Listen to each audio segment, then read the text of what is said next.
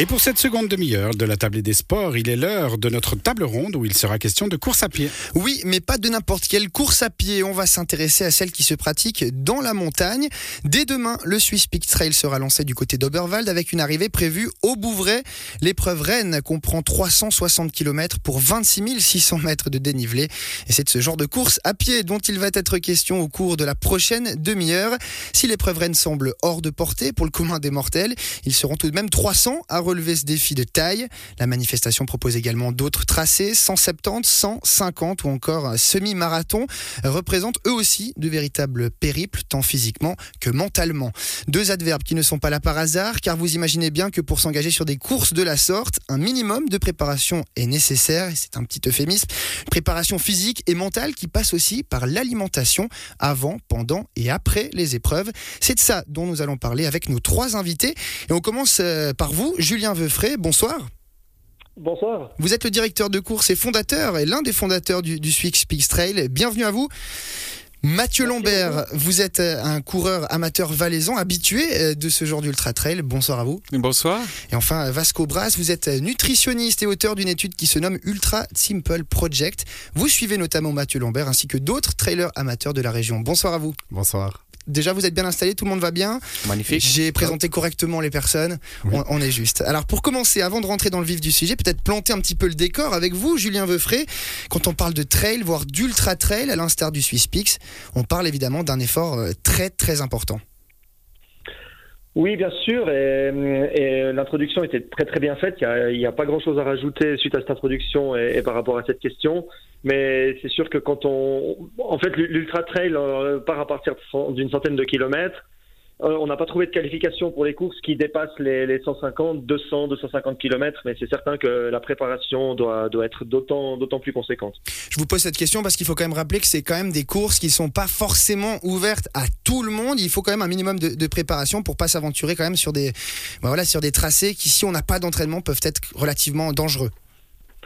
Oui, après, alors euh, c'est pas ouvert euh, à tout le monde spontanément, c'est-à-dire qu'on va pas décider euh, d'aller courir un ultra trail dans, dans deux, trois ou quatre mois si on on pratique pas trop de sport et, et pas spécifiquement de la course à pied. Par contre, euh, je relativiserai après beaucoup si si une personne souhaite euh, et là je c'est pas pour être vendeur que je le dis bien sûr, hein, c'est pour aussi des fois relativiser un petit peu les choses dont on se rend aussi pas compte euh, des fois quand on est on est dedans hein, de ce qu'on fait, à quel point c'est c'est conséquent. Mais mais une personne d'un physique normalement constitué euh, peut tout à fait envisager de dire ben voilà moi j'ai jamais trop de, fait de course en montagne mais j'adore la montagne j'ai envie de m'y mettre un petit peu j'ai j'ai 40 j'ai 45 ans euh, je viserais bien de faire un un 50 km dans, dans une année ou deux, et puis de, faire peut-être passer les 100 km si je me sens bien dans deux ou trois ans, voire plus.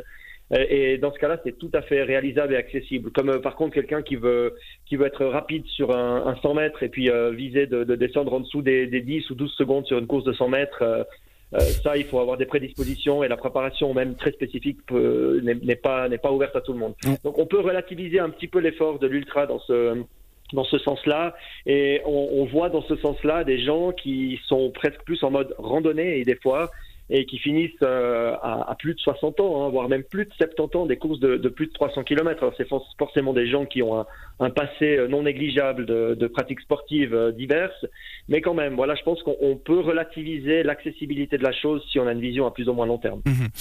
Mathieu Lambert, vous êtes valaisan, passionné de trail. Euh, vous avez déjà pris part à, à ce genre de trail-là, spécifiquement ultra trail. Euh, bah, quel est votre retour, tout simplement, quand on entend Julien Veufray Vous vous retrouvez un petit peu dans ce qu'il dit Alors je me retrouve totalement dans ce que dit Julien. Euh, salutations Julien, je ne l'ai pas encore dit bonjour. Je pense qu'il a totalement raison dans le fait qu'on dit euh, tout le monde ne peut pas faire ça. Je suis entièrement d'accord avec Julien. Je pense que, entre guillemets, pas tout le monde, mais quelqu'un qui s'intéresse à faire ce genre de sport et qui s'intéresse à la montagne, il peut potentiellement faire un ultra trail. De nouveau, comme a dit Julien, ça va de 80 à on ne sait pas, ça s'arrêtera jamais. Est-ce les- qu'il y a une limite? C'est aussi la question. Alors, je pense qu'il n'y aura pas tellement de limite. Il y a la limite du corps humain, finalement, c'est ça la Mhm. limite. Mais non, comme... non, attendez, je vous arrête, il y a la limite de l'organisateur. hein. Voilà, tu as totalement raison, Julien. C'est bien de le préciser. C'est un autre problème. Mais je pense que les gens peuvent y aller. Il faut, il faut à un moment donné juste euh, arrêter de compliquer les choses puis se dire voilà, moi, ma grosse envie, c'est ça. Ma motivation, c'est ça. Mon mental, c'est ça. Pourquoi pas Pourquoi j'irais pas faire ça? Comme dit Julien, je pense que faire un 100 mètres avec un temps incroyable, ça, c'est vraiment difficile. Nous, ce qu'on fait, c'est les ultra trails, oui, mais euh, des fois, on va en mode randonnée ou on va en mode on marche, et puis des fois, on s'arrête, on dort, on mange, et puis c'est une semaine, c'est euh, six nuits, six jours, six nuits dehors, et voilà. Mais encore une fois, moi, par exemple, si on prend mon, mon exemple, je vais pas viser la première place, mais mon but, c'est de terminer ces courses et puis euh, voilà, ça dépend de tout. Quelle est la motivation de chacun, puis qu'est-ce qu'il a envie de faire. Justement, euh, Mathieu Lambert, vous avez relevé un, défi fou, notamment après avoir euh, vécu quelques péripéties, notamment l'année passée. Racontez-nous un petit peu ce qui vous est arrivé et surtout qu'est-ce qui a découlé de, de, cette, de cet incident? Alors ouais, c'est un petit peu, il m'est arrivé un peu des bricoles en fait. Ce qui s'est passé, c'est que j'arrivais gentiment à mes 50 ans, puis je me suis dit pour mes 50 ans, il faut vraiment que je fasse un truc euh, sympa. Et ça faisait déjà un petit moment que je des ultras, dont euh, ceux de Julien, justement, que j'ai fait. Et puis, je me suis dit, ben, je vais essayer de faire quelque chose. Oui, il y a le Covid, ça va être difficile. Je tente les inscriptions. Et l'heureux hasard que toutes les trois inscriptions que j'ai faites sur les ultras ont fonctionné. J'entends par là l'Ultra Trail du Mont Blanc, le Tour des Géants et le Marathon des Sables. Alors le Marathon des Sables, j'avais déjà fait, mais tout venait à la suite. Puis je me suis dit, ben, ce serait super cool de faire cette trilogie pour mes 50 ans c'est possible. Alors tout le monde a sauté en l'air, non, t'arriveras jamais, c'est complètement débile, etc. Alors je me suis dit, bah. Ça, ça c'est vrai que c'est débile, il hein, faut quand même le dire. Oui, euh, Julien, je pense que tu as 100% raison. Je ne recommande pas de faire ça. L'idée, elle est débile, mais elle est faisable. Et puis en fait, ce que j'avais, ce dont j'avais pas pensé, c'est que, ben, euh, à peu près. Un petit peu avant, je sais plus en mois, etc. Mais euh, j'ai fait ce qu'on appelle un AVC, donc c'est un accident vasculaire cérébral qui, euh, de par mon métier, je connais très bien le problème. Moi, je, travaille dans les hélicos, je suis paramédic, donc je sais très bien ce qui se passe. Et puis, ça m'est arrivé à moi, le truc impossible. Donc je me suis dit, si ça, si c'est pas un signe, donc maintenant l'idée c'est de réparer mon AVC, si c'est possible. Et quand j'aurai réparé mon AVC, je vais aller faire ces courses. Et j'en découle de ça, en fait, ma motivation, je pense qu'elle a été décuplée par le fait que j'ai eu ce problème. Alors normalement les gens ils reviennent pas, enfin ils reviennent mais avec des, des, séquelles, etc. Moi j'ai eu une chance incroyable, j'ai pas eu de séquelles. Et puis, ben, arrivé le mois de l'UTMB, ben, j'ai attaqué, puis j'ai attaqué ses courses, quoi. Mais vous avez relevé ce défi euh, brillamment, euh, incroyable quand même, il faut le noter. Trois euh, ultra trails comme ça à la suite, c'est pas donné à tout le monde, encore moins avec ce qui vous était arrivé quelques semaines auparavant. justement, Mathieu Lambert, vous étiez accompagné pour ce défi incroyable de Vasco Bras qui est en face de vous. Vasco Bras, vous êtes nutritionniste, vous êtes justement auteur d'une étude qui s'appelle Ultra Simple Project, une étude qui vise justement à, à changer un petit peu ses habitudes en termes de nutrition. Et vous avez accompagné Mathieu Lambert dans cette expérience-là, justement à un point crucial finalement de, de sa propre expérience du trail. Comment ça s'est passé? Bah, c'était, enfin, suite à son accident puis son grand défi, euh, il m'a proposé, enfin, il est venu vers moi me dire euh, ce qu'il allait faire. Enfin, au début, je savais pas qu'il avait fait son AVC, je l'ai su après. Donc, je suis tombé de la chaise hein, parce qu'il commence jamais par les choses importantes. c'est du vrai mat. Et puis, du coup, je me suis dit, bah, défi unique, bah, on va tenter une expérience unique, simplement. Mhm. Et puis, c'est parti de là, en fait, une recherche pour sortir des sentiers battus. Enfin, surtout une recherche aussi écologique. Mhm. Ça veut dire qu'on mange plus de gel, on prend plus de boissons électrolytes, on ne prend plus de bar, on a même les compotes quasiment enlevées. Donc en fait, on est parti sur euh, une philosophie différente de la nutrition du sportif et puis on a essayé d'intégrer des produits qui pouvaient complémenter, mais d'une façon euh, écologique mhm. et naturelle. Une, nutrition euh, vivante, comme vous l'appelez dans, dans l'étude, c'est justement euh, exit les, les, gels, tout ce qui est caféine, ce qu'on a l'habitude de voir sur les trails. Là, il y a vraiment toute une, une restructuration de, de, la nutrition. Oui. Alors ça n'a pas été presque une année de, de, de recherche pour trouver les produits qui pouvaient remplacer ce qui existe sur le marché, parce que malheureusement certaines choses on doit les remplacer. Hein. On ne mhm. peut pas dire que que prendre du magnésium c'est inutile. Donc, ah non, c'est bien de ça.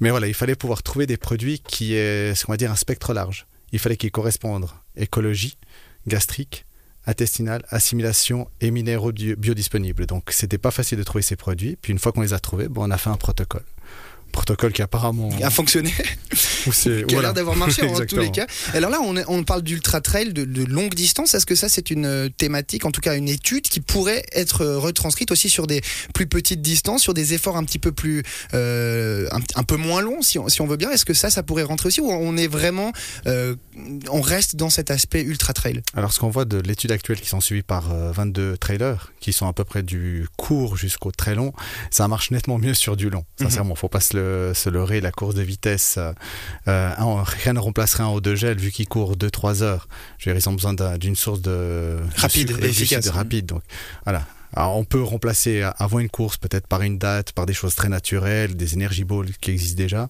mais pendant la course, il est encore assez difficile de, de remplacer. On peut faire des compotes maison, et puis on a des coureurs dans l'étude qui font leurs propres compotes maison Mhm. et qui les congèlent et qui font des, des préparations assez extraordinaires. Mais voilà, ça marche mieux quand vous allez faire de l'ultra, on va dire à partir de 70, 80. euh, et puis les Et résultats plus. se voient vraiment sur le long, plus et ça marche encore mieux sur les gens qui enchaînent les courses d'une semaine à l'autre. Mhm. Et c'est là qu'on voit que l'étude euh, porte ses fruits. C'est pour ça qu'on a, on a précisé avant, pendant, après, parce qu'effectivement, euh, une course, ça se prépare et ça se digère aussi, on va dire. Euh, Mathieu. Lambert, vous avez donc suivi ce programme, on l'a dit. Bah, vous qui avez connu finalement euh, les deux, puisqu'avant ce programme-là, on imagine que vous étiez dans des formats plus classiques en termes de nutrition pendant les épreuves. Bah, Peut-être pas, vous allez me le dire. Mais en soi, vous qui avez connu les deux, finalement, c'est c'est quoi les différences? Bah, les différences, c'est-à-dire que moi, bah, j'ai commencé mes ultras en 2016 avec des, j'ai fait la grosse erreur d'attaquer tout de suite par les ultras à peu près. Et puis, eh ben, ça se passait, ça se passait, mais il y avait souvent quand même des douleurs gastriques.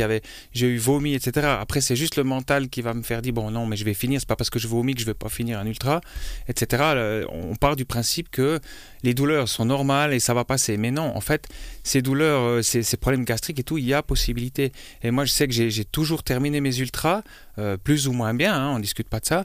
Mais depuis que, que, j'ai rencontré Vasco sur une course aussi, c'est vrai que j'essaie de suivre son protocole le mieux possible. Et là, honnêtement, je dois dire que j'ai plus de douleur. J'ai pas, pas mal au ventre et c'est pas un problème de manger pour moi, ne serait-ce que pour faire honneur à la Swiss Peak, de manger une raclette, de manger deux raclettes, de manger du poulet, de manger n'importe quoi. Enfin, des choses finalement que mon corps demande. S'il veut du sel, eh ben je lui mets du sel.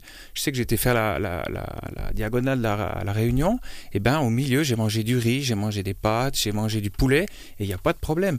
Je peux vous dire qu'à la Swiss Peak 170, la première fois qu'elle a été, enfin une des premières fois, tu me corrigeras Julien, quand on avait dû euh, abandonner, malheureusement ils ont stoppé à cause d'une météo qui était désastreuse.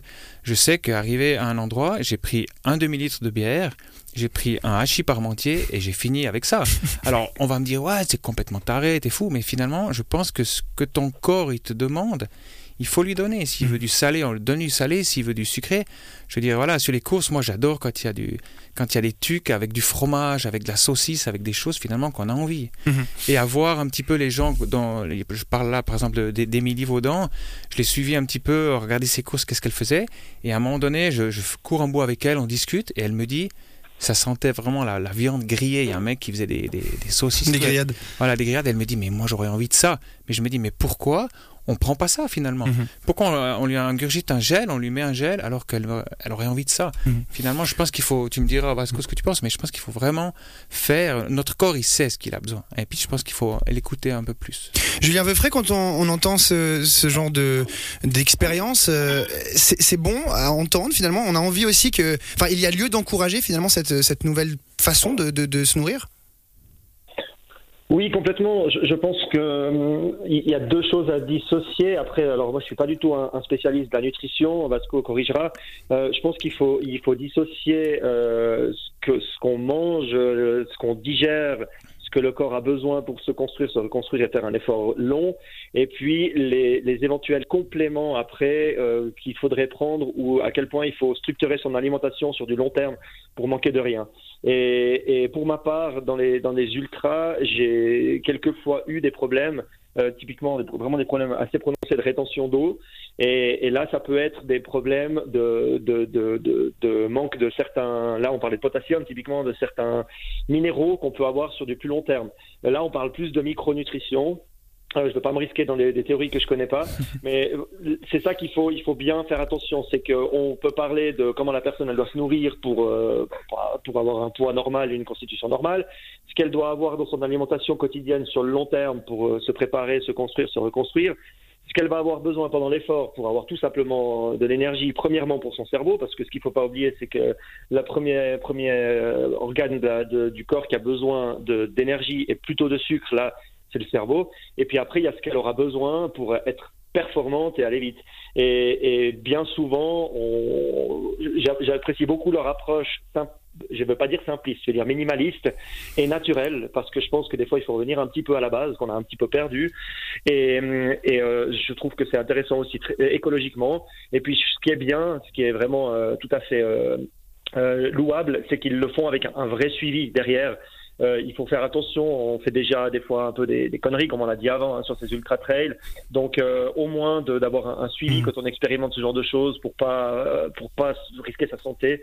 Je pense que ce que c'est très bien. Vasco Brosse, avant la pause musicale, quand Oui. vous entendez ça, euh, on se dit quand même, vous avez peut-être mis le doigt sur quelque chose, euh, qui, voilà, Oui. qui- qu'il fallait, il fallait en tout cas mettre le doigt sur ça. Je pense, oui, parce qu'il y a vraiment beaucoup d'études qui ont tourné autour. Puis des études qui essayent de trouver des solutions, mais on voit les coureurs encore aujourd'hui sur les TMB, les problèmes gastriques qui font arrêter des coureurs.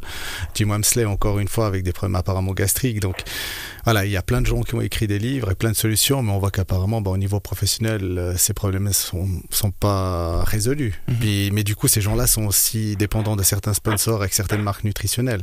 Alors peut-être il faut oser sortir des sentiers battus, puis s'occuper, enfin, on a, nous, on a mis un grand soin à s'occuper du système gastro-intestinal avant une course. C'était notre point de mire. Mhm. Et ça a été surtout ça.